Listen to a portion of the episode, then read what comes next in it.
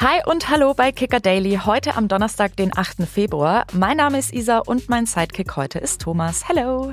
Hallo, ich grüße euch. Stellt eure Energy Drinks und Kentucky Fried Chicken Eimer bereit. Heute widmen wir uns dem Saisonhighlight aller Footballfans, dem Super Bowl. Dafür haben wir uns Football-Experte und Podcast-Host Christoph Kröger eingeladen. Zunächst einmal schauen wir aber auf den anderen Football, nämlich den Fußball und gucken auf die News des Tages. Und da hat Borussia Dortmund Sebastian Aller am Mittwochabend der Elfenbeinküste gegen die Demokratische Republik Kongo ins Finale des Afrika Cups geschossen. Im Finale geht es nun gegen Nigeria. Wir haben unseren Kicker Daily Kollegen Michi Bächle an der Elfenbeinküste angefunkt, was da unten gerade so abgeht. Die Straßen waren wieder voll heute Nacht in Abidjan nach dem Halbfinaleinzug von Gastgeber Elfenbeinküste hier beim Afrika Cup. Ja, mittlerweile hat sich hier ein eigener Turniertanz mehr oder weniger in der Bevölkerung etabliert, den viele Menschen dann auf der Straße vollführt haben heute Nacht noch, um den Finaleinzug zu bejubeln. Mein äh, Fahrer, der mich mit dem Taxi nach Hause gebracht hat, der war auch ganz euphorisiert, hat gemeint, im Finale gewinnen wir 4 zu 0 gegen Nigeria. Das wird zumindest ja, kein ganz leichtes Unterfangen, denn Nigeria hat im gesamten Turnierverlauf erst zwei Gegentore kassiert, davon eins per Elfmeter. Ja, es wird so ein bisschen das, äh, das Aufeinandertreffen von ja, dem kontrollierten Kalkül bei Nigeria und andererseits dem ja, irgendwie unkontrollierbaren, unerklärlichen Erfolg, der einfach mit sehr viel Begeisterung im Rücken äh, herausgespielt wurde bei der Elfenbeinküste. Das Warten auf Manuel Neuer geht beim FC Bayern vor dem Ligagipfel am Samstag bei Bayern Leverkusen weiter. Auch am Donnerstag fehlte der Keeper, den Knieprobleme plagen sollen. Der Plan ist, dass Neuer am Freitag wieder einsteigt und damit rechtzeitig für das Topspiel zurückkehren könnte.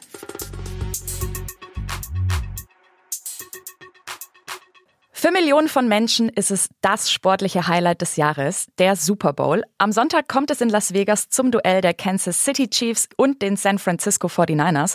65.000 Zuschauer sind vor Ort, Millionen am Fernseher. Und heute haben wir uns jemanden ins Kicker Daily Wohnzimmer geholt, der uns mit nach Las Vegas nimmt. Football-Experte Christoph Kröger vom Podcast Downset Talk. Hello, schön, dass du da bist. Moin, vielen Dank für die Einladung. Ja, nicht ganz äh, mit nach Las Vegas nehmen. Ich sitze in Berlin, aber vielleicht imaginär, in Gedanken. Genau, in Gedanken begeben wir uns jetzt mal auf eine Reise. Ähm, wie und wo schaust du denn am Sonntag den Super Bowl? Äh, wir machen eine Downset Talk Watch Party mit RTL zusammen ähm, und zwar hier in Berlin. Da kommen so 100, 120 ähm, Hörerinnen und Hörer von uns und auch äh, NFL-Radiohörer und da machen wir ein schönes Vorprogramm mit einem kleinen Live-Podcast und dann schauen wir alle zusammen ähm, den Super Bowl, ja. Ja, Christoph, warst du denn schon mal vor Ort? Nee, ich war tatsächlich noch nie beim Super Bowl. Das steht auf jeden Fall noch ganz weit oben auf meiner Bucketlist. Ähm, aber ich habe ja, glaube ich, oder hoffentlich noch ein paar Jährchen Zeit, äh, das abzuhaken. Bislang hat es tatsächlich sowohl arbeits- als auch tickettechnisch nicht ganz gepasst. Auch wenn du noch nicht da warst, was macht für dich die Faszination Super Bowl aus? Oh, das sind mehrere Dinge, glaube ich. Das ist zum einen natürlich das Event als solches. Ähm, das ist das größte Sport-Einzelevent, äh, was es einfach gibt auf der Welt. Unglaublich viel Interesse ähm, auf der ganzen Welt, unglaublich viele ZuschauerInnen im Stadion, aber auch natürlich überall sonst, ähm, die dieses Event aus sportlicher Perspektive verfolgen. Aber auch das Ganze drumherum, wenn wir von der Halftime-Show sprechen, das ist seit, keine Ahnung, zwei Jahrzehnten so irgendwie eins der Musikevents, wenn man so will, des Jahres. Ähm, und diese ganze Show drumherum, die, ja, keine Ahnung, die Hymnen vorher. Ich bin überhaupt nicht jemand, der sowas normalerweise abfeiert, aber in dem Kontext. Und dann ist es natürlich für Leute, die sich für den Sport interessieren, halt wirklich einfach das Highlight aus sportlicher Sicht, dass da wirklich einfach die zwei besten Teams aufeinandertreffen ähm, der Saison. Und ähm, meistens kann man eigentlich auch ein hochklassiges Spiel erwarten. Nicht immer, aber äh, meistens. Ja, so um das Ganze drumherum, also sprich auch die Halbzeitshow, kommen wir später noch. Zurück zum Sportlichen. Jetzt geht's eben für die Chiefs und die 49ers um alles. Deiner Meinung nach, was spricht für die Chiefs, aber was vielleicht auch für die 49ers?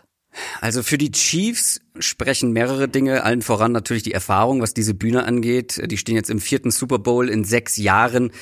Ähm, die hatten eine verhältnismäßig durchwachsene Saison, also für Chiefs-Verhältnisse zumindest, aber jetzt in den Playoffs hat man das Gefühl, haben sie nochmal aufgedreht, allen voran natürlich Quarterback Patrick Mahomes, der wirklich ähm, jetzt die letzten drei Spiele die besten seiner Saison hatte, Travis Kelsey, ähm, ja nicht nur abseits des Platzes in aller Munde, sondern gerade jetzt auch in den Playoffs wieder richtig, richtig stark. Die wissen ganz genau, was sie erwartet. Die sind abgezockt, die sind abgebrüht und haben aktuell die beste Defense der Mahomes-Ära, ähm, die wirklich zu den besten, ich würde sagen, zu einer der fünf besten Defenses ähm, der Saison gehört. Und für die 49ers, die waren das bessere Team, wenn man die ganze Saison betrachtet, hatten jetzt in den Playoffs so ein bisschen Probleme. Ähm, sind eins der besten Teams auf jeden Fall. Gleichzeitig muss man hier sagen, ähm, haben sie einen sehr, sehr unerfahrenen Quarterback. Da müssen wir schauen, ob er vielleicht ein bisschen nervös ist, aber die haben auch eine unglaubliche Star-Power mit George Kittle, mit Christian McCaffrey natürlich, dem Running Back, mit Debo Samuel und Brandon Ayuk, gerade in der Offensive unglaubliche Playmaker. Ja, du, du sprichst es an, ähm, dass die, dass die Chiefs eigentlich keine gute Saison gespielt haben, jetzt trotzdem hier dabei sind. Was sagt das auch ein bisschen über die, die NFL und, und den Salary Cap? Alle haben das Gleiche und trotzdem sind es immer einzelne Teams, die Patriots lange Zeit, jetzt sind es die Chiefs, die dann trotzdem sich immer wieder durchsetzen. Das sagt vor allem aus, man braucht einen, wie wir sagen, Elite-Quarterback, um solche Dynasties ähm, ja auch irgendwie zu prägen. Und ich glaube, wir dürfen nicht den Fehler machen, das für so ja, als normal hinzunehmen, dass jetzt nach dieser Tom Brady Patriots Ära jetzt die nächste direkt hinterherkommt. Sowas ist absolut selten. Und wir sind gerade dabei zu erleben, wie die Chiefs ob sie den Super Bowl gewinnen oder nicht, ganz egal, die bauen gerade eine wirklich historische ähm, Sportdynastie da auf. Ich glaube, das sagt uns vor allem, du brauchst halt diesen herausragenden Quarterback, um das auch zu schaffen, wenn du vielleicht mal nicht die beste Mannschaft hast, wenn du nicht die beste Saison hast, dann trotzdem am Ende in den Super Bowl zu kommen. Ist denn Patrick Mahomes deiner Meinung nach auf dem Weg, der nächste Tom Brady zu werden, wenn es um die Sache Ära geht? Also wenn er den jetzt gewinnt, ist er, glaube ich, schon, hat er schon, glaube ich, die Nase vorne, wenn man das dann vergleicht, wie lange war Tom Brady in der Liga, um drei Super Bowls zu gewinnen und wie lange war Patrick Mahomes mit dabei. Und also wenn er in dem Tempo weitermacht, das weiß niemand, ob das möglich ist. Wenn er das schafft, dann wird er alle Rekorde in den Schatten stellen, dann wird er mehr Super Bowls gewinnen ähm, als Tom Brady.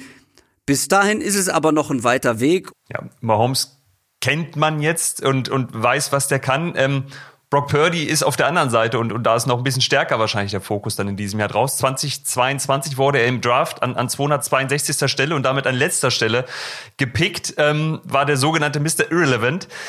Äh, jetzt führt er die 49ers als, als Quarterback in den Super Bowl. Ähm, wie, wie, wie erklärst du dir dieses, dieses Märchen dieses äh, noch jungen Spielers? Es ist ein absolutes Märchen. Es ist mal wieder eine dieser Stories, dieser Narrative, die gefühlt nur die NFL so schreiben kann in der Form. Brock Purdy ist ein guter Quarterback, ist ähm, in manchen Spielen ein sehr guter Quarterback. Gleichzeitig muss man auch sagen, dass er halt unter einem Coach spielt, der einer der besten und wahrscheinlich der prägendste Coach der NFL in den letzten zehn Jahren war, nämlich Kyle Shanahan. Der ist einem Quarterback auch wirklich etwas leichter macht, gut auszusehen. Es haben schon andere Quarterbacks bei San Francisco besser ausgesehen, als sie vielleicht eigentlich sind. Das soll überhaupt nicht die Leistung von einem Brock Purdy schmälern, aber ich glaube, mit diesen Playmakern hinter einer Offensive Line, die zu den besten der Liga gehört, mit diesem genialen offensiven Coach, ähm, das ist einfach ein Gesamtkonstrukt, was dieses Jahr richtig gut funktioniert und Brock Purdy ist ein wichtiger Teil davon, aber ich glaube nicht der Hauptfaktor. Kyle Shannon, du hast ihn angesprochen, auf der einen Seite, Andy Reid auf der anderen. Was würdest du sagen, was, was macht diese beiden Coaches so besonders? Sind schwierig zu vergleichen. Ich glaube, das, was man auf jeden Fall in ihrer Laufbahn vergleichen kann, ähm, gerade wenn Kyle Shanahan jetzt auch diesen äh, Super Bowl nicht gewinnen sollte, ist es die die lange Reise bis zum ersten Super Bowl-Titel. Also ich habe gerade gesagt, Kyle Shannon ist einer der besten der Liga seit Jahren, hat aber noch keinen Super Bowl gewonnen, weder als ähm, Offensive Coordinator oder auch als Head Coach nicht. Ähm, ich glaube, was sie beide eint, ist, glaube ich, eine eine offensive Genialität. Ähm, also, dass beide wirklich der Liga auch ihren Stempel aufdrücken. Gerade Kyle Shanahan. Ähm, viele kopieren das, was er offensiv machen lässt. Viele seiner ähm, Assistenzcoaches sind jetzt in der NFL in höheren Positionen, gerade als Headcoaches unterwegs. Und ähm, bei Andy Reid ist es halt ähnlich. Auch der prägt die NFL, den offensiven Stil der NFL schon seit Jahren. Ja, Christoph, du hast es vorhin schon mal angesprochen. Beim Super Bowl geht es natürlich auch nicht nur ums Sportliche, da hängt noch eine Riesenmaschinerie dahinter. Seit Monaten wird über ein Thema gesprochen, was wir natürlich auch bei Kicker Daily jetzt mal ansprechen. Taylor Swift und Travis Kelsey, die generiert natürlich momentan ordentlich auch Kohle für die NFL, bringt wahrscheinlich auch viele neue Fans mit dazu. Lenkt es deiner Meinung nach zu sehr vom Sport ab? Also wird es ein Super Bowl oder am Sonntag dann vielleicht auch eher so ein bisschen Swifty Bowl? Ich, ich sehe das tatsächlich positiv. Also ich weiß nicht, warum man als NFL-Fan was dagegen haben sollte, wenn einer der größten Popstars unserer Zeit sich für die NFL interessiert, aus welchen Gründen auch immer, dass die in den Stadien ist und das, ja, das einfach Leute die NFL verfolgen, die sie vielleicht vorher nicht verfolgt haben. Und selbst wenn, selbst wenn sich Taylor Swift irgendwann nicht mehr dafür interessieren sollte, werden davon ein paar hängen bleiben, weil der Sport halt einfach geil ist und die Show drumherum einfach geil ist. Also ich sehe das relativ positiv. Die NFL sieht es definitiv positiv, wenn man sich die Zahlen anguckt, wenn man sich die, äh, ja, die, wie sagt man so schön, Reichweiten Maximierung oder die, die Zuschauererweiterung anguckt, äh, die aufgrund von Taylor Swift jetzt irgendwie vonstatten gegangen ist. Also ich sehe das Ganze positiv. Ähm, ja, das ist natürlich dann aus Entertainment-Sicht ist das Ganze jetzt Taylor Swift geprägt. Aber ich glaube, dieser Super Bowl bietet sportlich genug Storylines, genug Qualität, genug Narrative, ähm, dass der Super Bowl auch immer noch ein sportliches Event bleibt. Ja, Taylor Swifts Kollege Usher tritt dieses Jahr in der Halftime-Show auf. Frage in die Runde, ihr beiden. Ähm, habt ihr so eine ja, persönliche Lieblings-Halftime-Show? Oh, 100 Prozent. Ich bin ja tatsächlich, das habe ich schon häufig erzählt, da ich früher beim Radio gearbeitet habe, äh, unter anderem auch in der Musikredaktion, bin ich ja tatsächlich über die Halftime-Show zur NFL erst gekommen, weil das lief mir immer zu spät. Ich bin sportinteressiert, ich gucke mir alles an, aber es lief immer mitten in der Nacht. Ähm, und dann bin ich aber für die Halftime-Shows aus äh, Arbeitsgründen immer aufgestanden. Und dann habe ich irgendwann gesagt, okay, ich gucke jetzt auch mal den Sport und habe gemerkt, ach, der Sport ist ja auch ganz geil. Ähm, dann bleibe ich mal dran hängen und jetzt, ja gut, gucke ich jedes Spiel. Das ist ein anderes Thema. Äh, meine Lieblings-Halftime-Show aller Zeiten, oh, da gibt es einige, aber die von Bruno Mars fand ich herausragend, tatsächlich. Ich glaube, das ist nicht so ein Mainstream-Pick. Es gibt natürlich die historischen wie Michael Jackson, Prince oder so weiter und so weiter, aber irgendwie die von Bruno Mars hatte eine, eine einmalige Energie. Werde ich nie vergessen. Also ist zumindest eine der wenigen, an die ich mich erinnern kann, weil ich, ich, ich muss zu meiner Schande gestehen, häufig schlafe ich schon, wenn die Halbzeitshow läuft oder ich gucke sie mir am Tag danach an.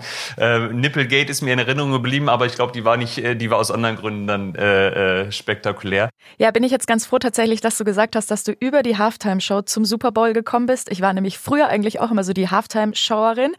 Ähm, bei mir tatsächlich Jennifer Lopez und Shakira. Fand ich sehr, sehr geil. Auch noch nicht so lange her. Bei Ascher müssen wir mal schauen. Äh, bin ich tatsächlich gespannt, wenn auch etwas skeptisch. Christoph, lass uns sportlich bleiben. Zum Abschluss, wer gewinnt den Super Bowl und warum? Ich muss jetzt ein bisschen angeben. Ähm, ich habe, wir, wir tippen immer vor der Saison. Du weißt es schon? Ich weiß es schon, tatsächlich, ja. Ich wusste schon vor der Saison, wer den gewinnt. Ähm, nee, wir machen immer eine Prognosefolge bei Downset Talk vor der Saison und es ist sehr, sehr schwer, die NFL zu prognostizieren, weil die Qualitätsdichte unfassbar eng ist. Und es ist das erste Mal, dass ich beide Teams richtig habe, beziehungsweise richtig getippt habe. Ich habe Chiefs gegen 49ers getippt und ich habe vor der Saison gesagt, die 49ers gewinnen das mit Brock Purdy. Und dann bleibe ich natürlich auch mit dabei. Wenn auch die sportliche Analyse vielleicht so ein bisschen in Richtung Chiefs geht, bin ich ganz ehrlich. Die 49ers sind tatsächlich knapper Favorit bei den Buchmachern und ich bleibe auch bei meinem Tipp von vor der Saison. Die 49ers mit Brock Purdy, die absolute Märchenstory. Kyle Shanahan gewinnt seinen ersten Super Bowl. Es könnte nicht besser sein. Wer jedenfalls noch tiefer eintauchen möchte in diese Super Bowl-Materie, dem empfehlen wir deinen äh, Podcast Downset Talk. Was steht da noch an? Vorm Super Bowl? Was können wir erwarten? Also vorm Super Bowl kommt jetzt nichts mehr. Unsere Preview, unsere sehr ausführliche Preview, also wer wirklich eintauchen will in alle Matchups, ähm, die ist schon da. Die gibt es seit Donnerstag zu hören. Da gerne reinhören, unsere Preview. Dann gibt's direkt nach dem Super Bowl. Also wir nehmen wirklich direkt danach äh, auf, gibt es so eine Instant Reaction, unser Moon Talk, also unsere Review. Und dann, ganz ehrlich, aus, aus Podcaster und Content Creator Perspektive geht's ja dann erst richtig los mit Free Agency und Draft Vorbereitung. Dann kommt ja erst die richtig spannende NFL-Saison für uns persönlich. Also es geht nahtlos weiter. Ähm, viele denken immer, danach ist irgendwie so Ruhe, danach ist nichts mehr. Ganz und gar nicht, danach geht's jetzt richtig los. Dein Podcast-Kollege Adrian Franke jedenfalls ist heute zu Gast in unserem NFL-Podcast Icing the Kicker. Ähm, so schließt sich ein bisschen der Kreis. Den legen wir euch natürlich auch wärmstens ans Herz. Den Link dazu gibt es dann in den Show Notes. Genau, und auch direkt nach dem Super Bowl machen die Jungs von Icing the Kicker auch eine Sonderfolge. Ja, Kansas City Chiefs gegen die San Francisco 49ers. RTL und der Zone übertragen das Spektakel live. Kickoff ist um 0.30 Uhr in der Nacht auf Montag. Mal gucken, wie viel Mate ich brauche, um das durchzustehen. Ähm, lieber Christoph, vielen lieben Dank, dass du heute bei uns warst und viel Spaß bei der Super Bowl Party. Ciao. Vielen Dank. Ciao. Ciao.